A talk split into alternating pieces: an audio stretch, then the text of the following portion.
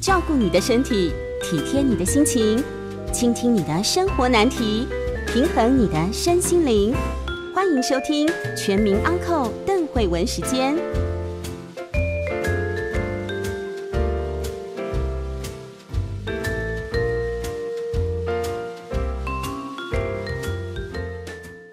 大家好，这里是九八新闻台 FM 九八点一，欢迎收听邓慧文时间。好，今天是我们的扣印时间哦。其实呃，原本今天节目有安排一位来宾，但是来宾因为家人临时有一点状况，所以没有办法来。那也希望在这里祝福他跟家人都平安。好的，那今天我们就来聊聊最近呃。应该就是连续有几位女神级的人结婚，大家大概知道我在说谁。那么，在这个林志颖小姐公布结婚的消息之后呢，呃，据说不只是我，然后很多嗯，一般在谈这个两性关系或是亲密关系的啊一些人的粉丝专业信箱都涌进了很多的信件。那我就今天跟大家分享一下，在这些信件里面我关。观察到的，呃，大家在女神公布结婚消息之后，心里荡漾起什么样的涟漪呢？好。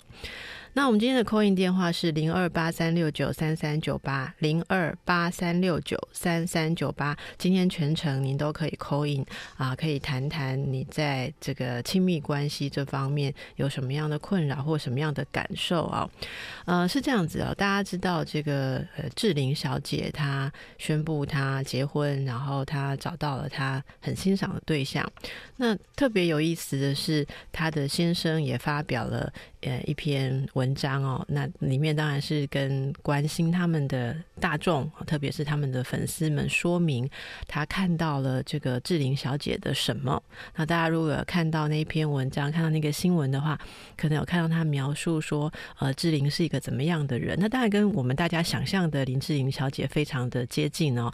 就说她工作非常的认真，然后她总是呃，我记得她说啊，她总是呃很努力的回应，要让粉。丝感受到他的这个情感，啊还有他的他的这种工作的态度，所以他在志玲身上不断的看到那种呃勇敢、勇气、爱、好负责任这样子的一个特质，这些特质让他觉得非常的心动，所以他想要好好的跟他在一起，然后呃，他承诺要给志玲。这个一辈子的幸福，好，那这样子的新闻其实是普天同庆哈，因为这是我们大家都喜欢的一个明星，或者说一个很值得敬佩的，非呃，在各方面都把自己表现的很好的一个人。那我收到什么样的信呢？呃，其中有不止一封啊，是感叹说，为什么人家的老公可以看得到他的优点？我也很有爱啊，我也很负责啊，我也很坚强啊。可是这个我的另一半好像从来都没有看到这一点啊。那有人是写说，呃，如果有一个人能够这样子把他眼中看到的我的好这样写出来的话，哈，我十辈子都为他做牛做马，不要说这辈子嫁他哈。那不过这蛮有趣的哈，到底两个人结婚是谁做牛做马哈？那还有人就呃看了这个呃新闻之后，就跟自己的另一半吵架，好，就是是事情是这样子。这位写信的朋友他就转头哈，就问她老公说：“你为什么娶我？”哈，各位千万不要随便问你的另一半这种问题，呃。我我说的不是说另一半会觉得很痛苦了哈，而是你听到答案之后，你一定会非常的痛苦。你听到的答案一定会让你觉得，呃，我觉得正常的状态，你都会觉得从头一盆冷水浇下来，你会觉得说，哈，我嫁给你十年，我以为你觉得我可爱，原来你一点都不觉得我可爱，还是说，呃，我以为我无私的奉献，可是你却回答我说，呃。呃，我觉得你啊还算有尽责哈，但是你真的呃蛮跋扈或者蛮无趣啊，所以这些东西最好就很多人就觉得就不要去问。但是当我们有时候看到这种浪漫的消息出来的时候，还是会被扰动，所以就有了很多的这种嗯。遗憾吧，或者是对自己现有的关系，还有更多可能现在还没有找到适合的另一半的人也被扰动，然后就觉得说啊，那我什么时候才能轮得到？所以这些心情该怎么样去消化，恐怕就是要好好去面对的课题哦。那么今天我想特别跟大家谈一谈，其中有一个很重要的呃想法啊，叫做亲密关系的能力。我为什么会想谈亲密关系的能力呢？因为我发现世界上啊，感觉寂寞的人真的是太多了，而且我觉得好像越来越多。为什么会越来越多呢？嗯，我不知道大家。跟我有没有类似的感觉哦？现在这个年代，恐怕比以前更加的强调个人的界限或个人的疆界哈，所以大家都会嗯。不太应该说可以理直气壮的拒绝被别人影响。其实这是这一二十年来的一个很重要的改变。在我们上个礼拜的节目当中，我我们的来宾雨倩也有提到这件事。如果大家有听节目的话，那雨倩是社会学家，她在描述她的呃这个成为母亲之后的心路历程之后，有也有跟我们分享到说，呃，因为这个心理学上面跟整个呃。人生哲学上面是往个人主义的方向去发展，所以在个人主义的方向上，我如何存在，我觉得舒服，这变成是一个绝对重要的事情，它是一个绝对价值，所以干扰这个的东西，其实都。能够理所当然的要被排除，可是，在个人主义比较兴起之前，可能是在不同的脉络里头，那个时候你没有办法那么理直气壮的相信，说我应该要拒绝压力，我应该要拒绝被别人的影响。大家如果回味一下哦，可能二三二三十年前，或者或者没有那么久，搞不好二十年前就好了。那时候最畅销的大众心理学书籍是什么？绝对不会是告诉你可以被讨厌。可以做自己，好，而是你要呃如何学好沟通，然后你要呃如何善解人意。那你要如何呃发挥自己的长处？你要如何成长？如何进步？那个时候如果讲心灵成长，诶，大家是觉得很不错的。可是现在如果讲心灵成长，大家觉得，嗯，为什么要一直成长？哈，我不能就做我自己吗？所以在这样子的氛围之下，对亲密关系的影响是什么？大家可以看看你现在呃所处的亲密关系。其实亲密关系不止不一定指的是呃伴侣关系，也可以看我们跟家人的关系啊。嗯，你可以看看现在，如果你要求呃你的某一个家人或者说你的伴侣要能够很紧密的跟你靠近，要分享很多呃生活上的事情，他是有可能不以为然哈。那么呃以前可能在一个很政治正确的状况下，你可以跟他说，嗯，你太少分享了。好，这样我会觉得我们不够亲近，好像不够亲近是一个罪名。可是现在你如果告诉人家说，我觉得你这样子不够靠近，不够亲近，人家可以说你情绪勒索，而且恐怕其实现在这个还会得到更多的共鸣。因此，很多人到心理医师或者到婚姻咨商师的工作室去询问说，那我我到底跟他在一起算什么？我们一直听到一个问题，说，呃，当我什么事情都可以自己做，然后我的期待一直降低的时候，那到底他算是一个伴侣吗？哈，其实我觉得人不应该仰赖另外一个人得到幸福。例如，虽然志玲姐姐的老公，呃，这个保证要给她一辈子的幸福，但我相信，如果呃。志玲只只等着这个男人要给她幸福的话，那这个赌注实在是太大的，对不对？他嗯，他我想他会保有他自己的人生啦，他自己的能力，他自己的工作，他的才华种种的。所以其实这是两个人能够自己幸福，然后在一起再创造一个人所没有的幸福。可是如果你自己一个人，没有办法过得好，然后等另外一个人给你幸福的话，我想恐怕会相当的痛苦哈。那这个概念是是正确的，不过这里面常常被误解的是，那么人跟人要维持一种亲密关系，难道不是一种能力吗？其实现在有越来越多的人缺乏这样子的能力，在我们的整个情感教育的养成当中，如果过分的在意。个人的舒适度，那么就没有办法去忍受两个人在一起的时候需要的一些磨合。所以待会看看大家有没有扣音分享一些例子，然后我也会跟大家分享一下呃看到的一些实际的状况。我们的扣音电话是零二八三六九三三九八零二八三六九三三九八。好，有没有人你有亲密关系上面的问题？今天可以扣音，我们在空中一起讨论啊。好的，那我先来跟大家谈谈有一种状。态啊，就是什么样的人是呃没有办法。有一个亲密关系的啊，那没有亲密关系的人，不见得不会结婚，或不见得会独居，他可能会维持一个家庭生活，维甚至维持一个婚姻。可是跟他在一起的人会觉得有一堵墙是没有办法跨越的啊。那你说这样子的人为什么结得了婚呢？这就很奥妙了。因为很多人在寻找结婚的伴侣的时候，那个状态跟后面长期的状态是不太一样的啊。一个人他可能觉得哦，我。现在需要有个伴侣跟我结婚，所以他可能暂时性的呃有一些呃比较亲近的状态。可是等到结了婚或进入长期生活之后，他就把这个东西关闭掉，因为那其实是对他来讲很大的压力。那这种人他是属于在人际的依附关系上面啊比较不喜欢跟人有连结的啊。这个通常有一些成长上的因素啊，例如他曾经觉得啊他人的情感是无法捉摸的啊，也许他在自还没有发展出很好的情感处理能力的时候，他的家人、他亲近的照顾者给了他太多的情绪淹没或情绪控制，所以他对于这方面会非常的抗拒。也从小就发展出一种自保的技能，就是不要去感觉别人的情绪。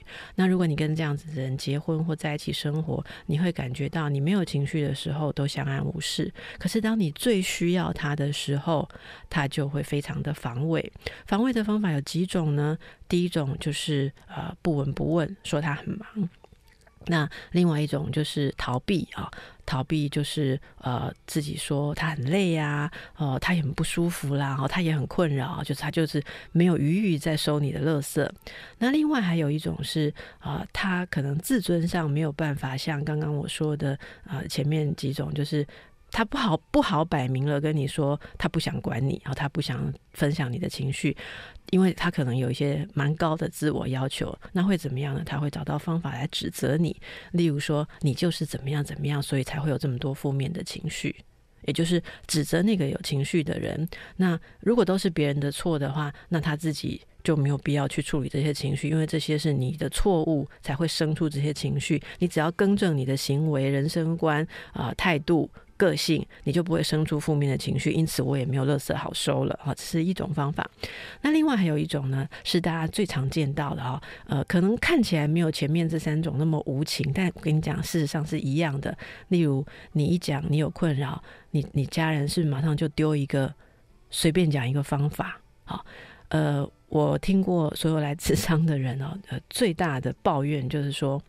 我才开始描述我的困难，他根本还没搞清楚是怎么回事，他就有建议了。那因为还没搞清楚是怎么回事，他的建议一定不管用。所以我就说不是啦，或不行啦，或不可能啦。然后当他发现他的建议我没有办法用的时候，他就马上就生气，就说：“哦，我有给你建议，你既然不想用，那我也没有办法了。”好，那这也是另外一种，其实是逃避分享情绪，也就是逃避亲近的一种方式。只是他看起来前面先做了一个小动作，所以好像没有那么无情。可是我们是不是都常常？在亲密关系当中，或者说在呃你的生活当中，感受到这一种孤独呢？如果你也有的话，把握时间，待会可以我们来谈谈，我们应该怎么样面对人生的这个寂寞。好的，回到邓慧文时间，我们聊的是亲密关系的能力。你是不是在人生当中常常感受到，当你需要有人靠近你的时候，你周围的人其实都没有办法靠近？呃，应该说是他们习惯了不靠近，那不靠近也就算了，他们又不承认，他们不想靠近，不想分担你的痛苦，他们就会用一些方法，例如指责你不该有情绪，或者给一些其实根本不了解情况的建议，就是希望你赶快搞定你自己，好像。要在开心或会笑的时候，你才能有伴。你最需要人家陪伴的时候，其实所有的人都拉上了他的城墙。那这种状况可能是很多人会觉得，我为什么要有亲密关系？好，那在最近的氛围当中，很多时候会被逼着检视自己，说我是不是要的太多了？我是不是在情感上的界限不好？我是不是对别人勒索太多？哈，那这其实是亲密关系上面的一个危机，也是一个问题。我们来听听啊，我们的听众有什么分享？在线上的是，这应该是木木，Hello。是，好，你好，是，请说。嗯，就是我觉得困扰的地方是，好像有时候可能你想要在亲密关系解决一些事情，嗯。嗯，然后可是对方可能就是会暂时休兵这样子，然后、但是后面就是你们可能会和好，但是没有办法解决原本核心的问题，是然后好像就事情就被搁着，但是那个搁着中间又是和好的，就是你可能还是会觉得说，嗯，对啊，对方确实也表达一些善意，然后他可能还是很在乎你，然后你也还是很在乎他，可是后面就会不了了之。嗯可是每次有些事件碰撞到一样的关键点的时候，又会发生。然后我对那个邓医师刚刚讲那个就是界限的事情还蛮有感触，因为嗯，就是我有时候也在思考说，我们现在的社会氛围好像确实大家都走向一个比较个人主义的氛围跟时代这样子。嗯嗯，但是我有时候也会有点困惑，是说，嗯，就是我我可以明白自私跟做自己的不同，是然后那个并不是说我就为所欲为，想干嘛或是不在乎他人的感受。对可是有时候我也会很困惑，是说，嗯，可是有台湾的社会氛围，有时候文化上好像就是很需要人家展现某一种某一种表象，或者是某一种某一种需要你展现一种样子的状态。然后这个有时候我也很搞不懂。你说的展现一种样子是哪一种样子？嗯，就比方说，有时候，因为我是属于比较积极的人，那我可能知道自己要干嘛或要做什么事，我就会去做或去争取，或者是去去处理它。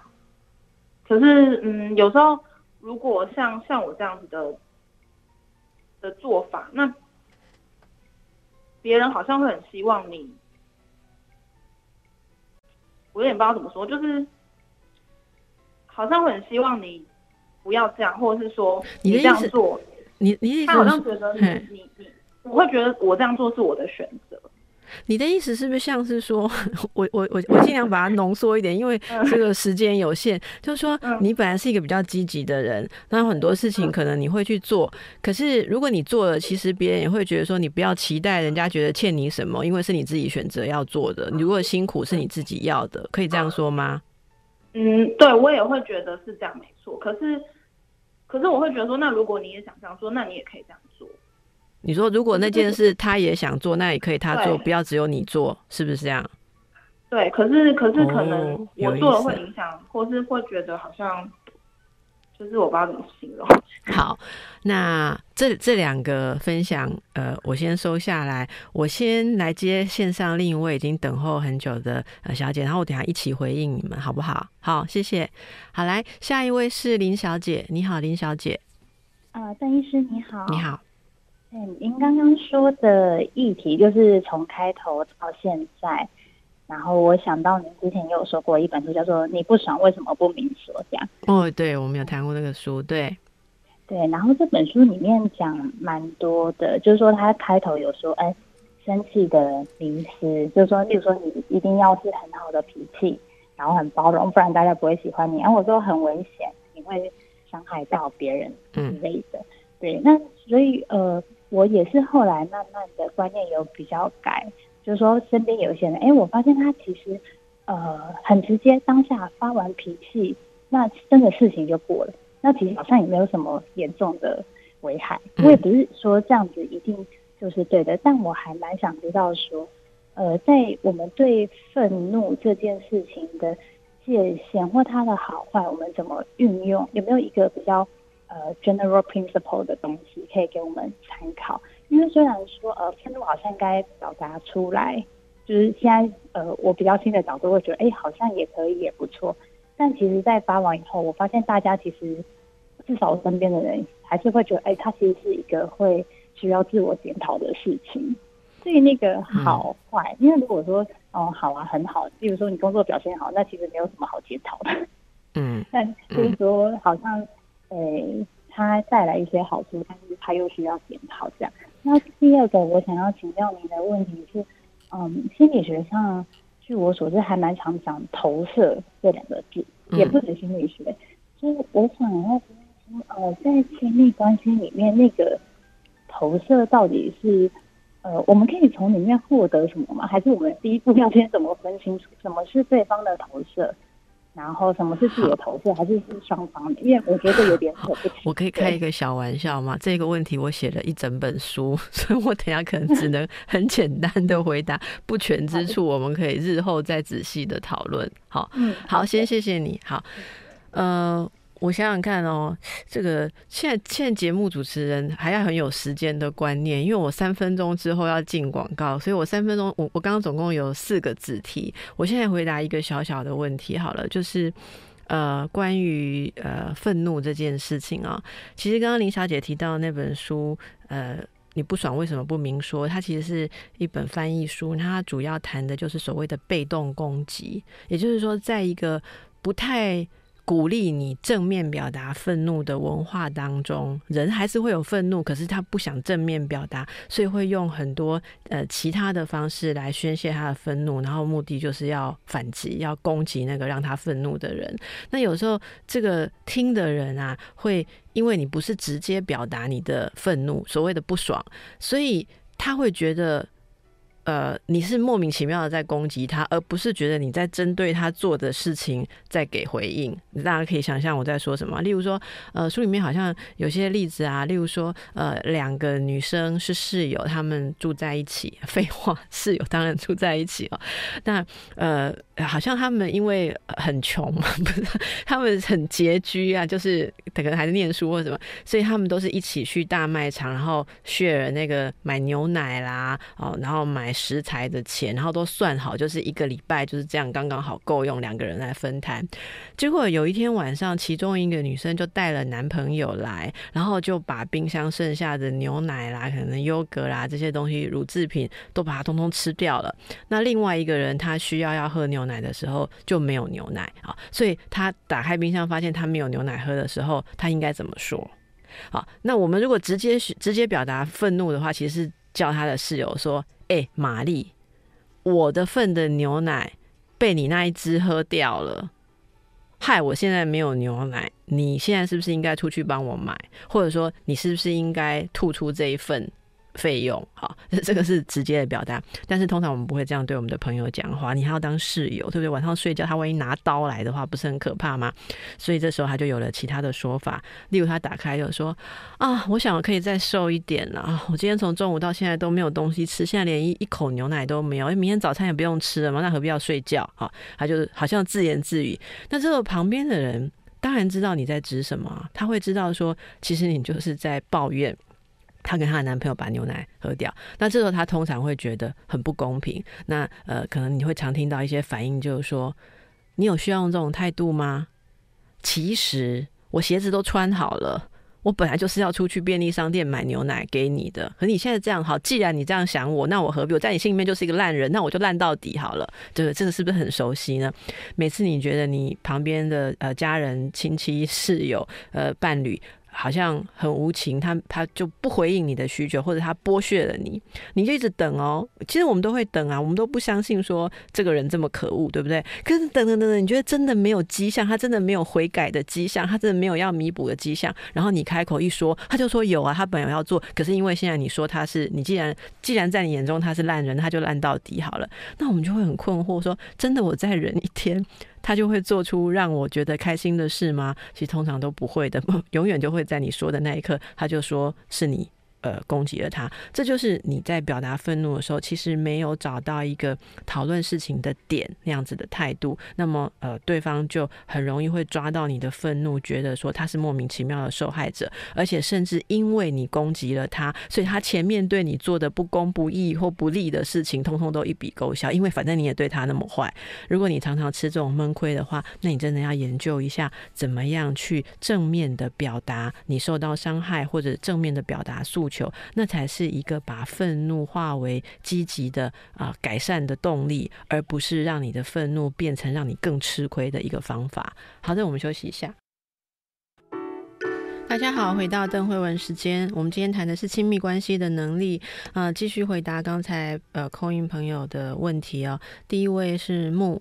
他问到的问题，大家刚刚不知道有没有听见啊？就是呃，在伴侣关系里面，可能有一些事情啊，会有一些意见不同哈。可是沟通之后，可能你想要继续沟通，可是对方会休兵，休兵之后可能会和好，然后你还是会看到对方一些善意的表达，觉得嗯好像也 OK，这样也还可以在一起。可是那个核心的问题啊，就没有被彻底的解决，或者说应该没有达到呃彻底的共识啊。我觉得这其实牵涉的就是一个疆界的问题。两个人在一起，有些事情，呃，你不希望是这样，可是我希望是那样，然后可能就要来沟通嘛。就觉得不喜欢、不满意的一方，可能就会提起这个要讨论、要沟通的需求。可是没有人规定在亲密关系里面，你要讨论什么，我就一定要奉陪。这这个其实是我说的，这这也是观念的改变。例如啊，以前啊，以前的老婆如果跟老公说你都不了解我，老公可能说我哪里不了解你？那你说啊，好，因为至少装也要装一下。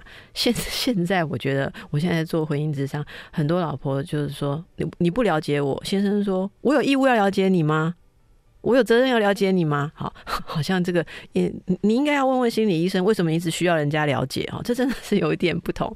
说到这个，我想起之前呃看到朋友分享的一个教养孩子的例子，就是小孩跟哎，就是母亲跟阿妈在教养小孩的时候那种观念的不同，可以开出看出一种世代的差异。呃，事情是这样子的，就是一个小女孩，那她很想要呃。弟弟跟他一起玩，可是弟弟就不想要跟姐姐一起玩，他宁可自己乱玩他的那个玩具，就不想跟姐姐玩。然后姐姐就生气了，所以两个人就大吵大大吵大闹。你你家如果有两个小孩，应该这种状况很熟悉，就是永远就是两个人不知道是在抢什么，还是不要什么，还是一个要，另外一个也要，或是两个都不要，都可以吵架打架。那这时候阿妈就过来介入了哈。阿妈怎么介入呢？大家猜，好，就像我刚刚一开始已经跟大家解释了，我们这是有一种心理的世代的背景哈。阿妈就指着弟弟说：“你们两个人哦，是是亲姐弟哦，哈，以后要互相照顾，什么事情都要互相照顾的，怎么可以不跟姐姐玩呢？”好，你跟姐姐玩是不对的。姐姐想跟你玩是对你好啊，姐姐喜欢你才要跟你玩啊。哦，要是你姐姐不理你，你就糟糕了哦。以后姐姐要跟你玩，你要很高兴啊，赶快去跟姐姐玩，不要让姐姐生气。好，哪有人不跟姐姐玩？阿妈就一直在辅导这个方面。结果呢，这个妈妈走过来看了一下，皱起眉头。哈，他就跟阿妈说。妈，好了，不要讲了，不要讲了。好，妈说：“哎呀，他一定要跟姐姐玩，怎么姐弟要和好啊？你要好好教他们啊！”哈，这个母亲就说：“你不要再讲了，我不喜欢你这样跟小孩讲。”哈，妈妈就把姐姐带过来，哈，就说：“你人家不跟你玩就难过，你这样以后一生会多痛苦，你知道吗？每次别人不跟你玩，你就要伤心，你就要难过，你这一生要吃多少苦，你知道吗？你好好想一想。”别人不跟你玩，我们的心情为什么要受别人影响？哦，这个完全是现代心理学的妈妈。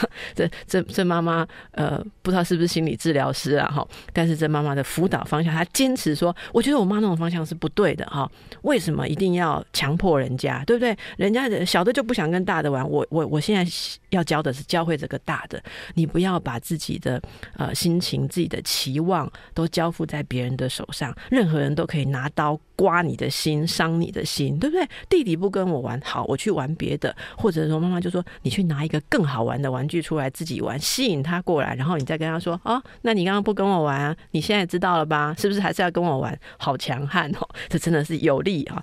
可是呃，站在这个阿妈的立场，阿妈就觉得说。啊，那嘎伊娜吼，这样教小孩好奇怪吼，这个他以后要怎么样跟人相处嘛，对不对？那什么东西就是别人强他也强啊！这个阿妈就说：“哦，这熊狗，这个个性太强，尤其是女孩子个性这么强不好哈。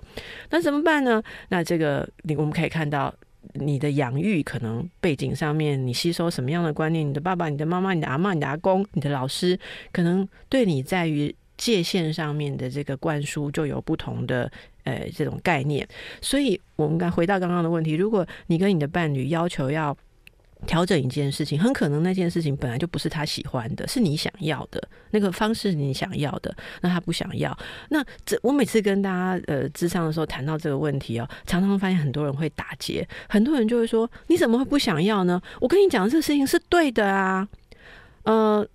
世界上大家都会觉得这样比较好啊，例如早睡早起啊，例如几岁要做健检啊，例如饮食要怎样比较好啊，然后应该要假日我们要出去走走，不要窝在家里面呃打电动啊，哈，这不这是很正确的事情嘛？然后他就转过来问专家说：“医生，那你觉得我说我说的不对吗？啊，既然我是对的，那你应该要遵守啊，你为什么会不喜欢我的这个建议呢？那另外一个人就会不想讨论啊，因为诶，为什么？”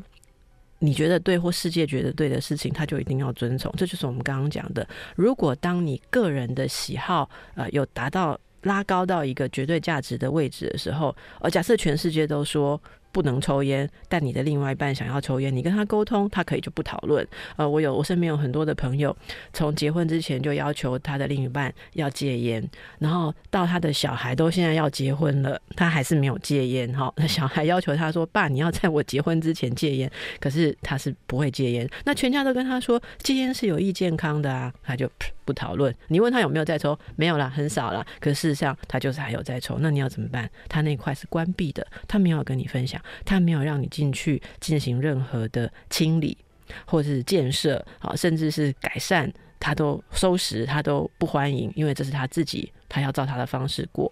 那在亲密关系当中，呃，会有很多这样子的角落。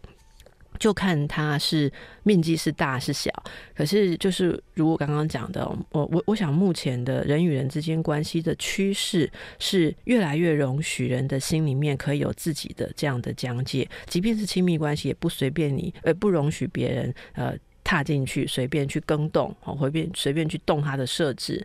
那呃，要因应这样子的关系，可能就是像刚才木所提到的，你可能要去感受一下，在所谓和好的时候，其他那些你觉得有诚意啊，然后他是爱你的，他是在乎的这些地方，比起你坚持的这个核心的事情，到底呃有没有一个大小？好。高下之分，也就是你必须要去呃看出最核心的关系上面，你们两个人有诚意在一起的这个点到底够不够厚实？那这个很难，因为刚才我们没有听到实际的例子，不知道你们争执的核心问题到底是什么哈。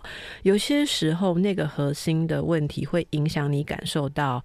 爱感受到尊重，那可能就是无法妥协的事情。如果我把刚刚那个例子推演到很夸张的话，所谓很夸张、很极端，就是说，如果对方会家暴，然后呢，每次你们讨论的核心问题就是说，不管你多生气，你都不可以对我动手，这个很核心吧？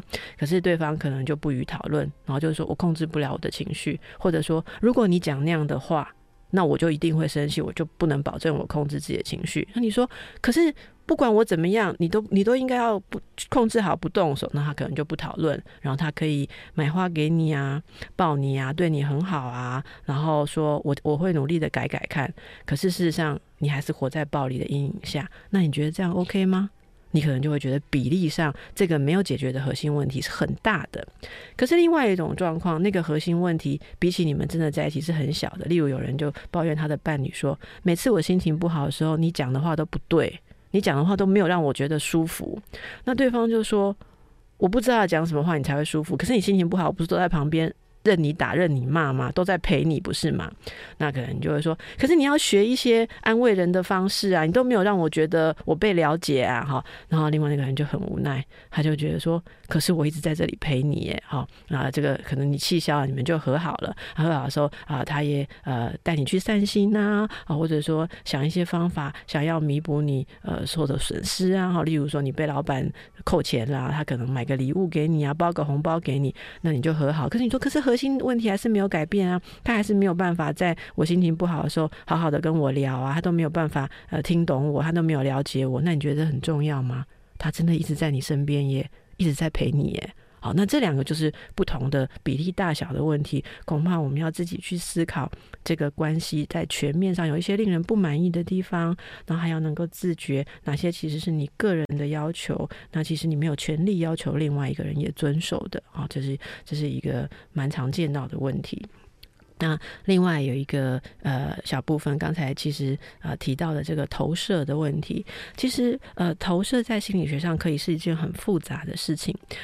如果要用很快速的方式跟大家解释什么叫投射哦，简单的说就是有一些我们自己呃不愿意去承担的需求，或者不愿意承担的恐惧啊，比方说有人会把自己的自卑感投射出去。也就是说，我不要感受到我很烂。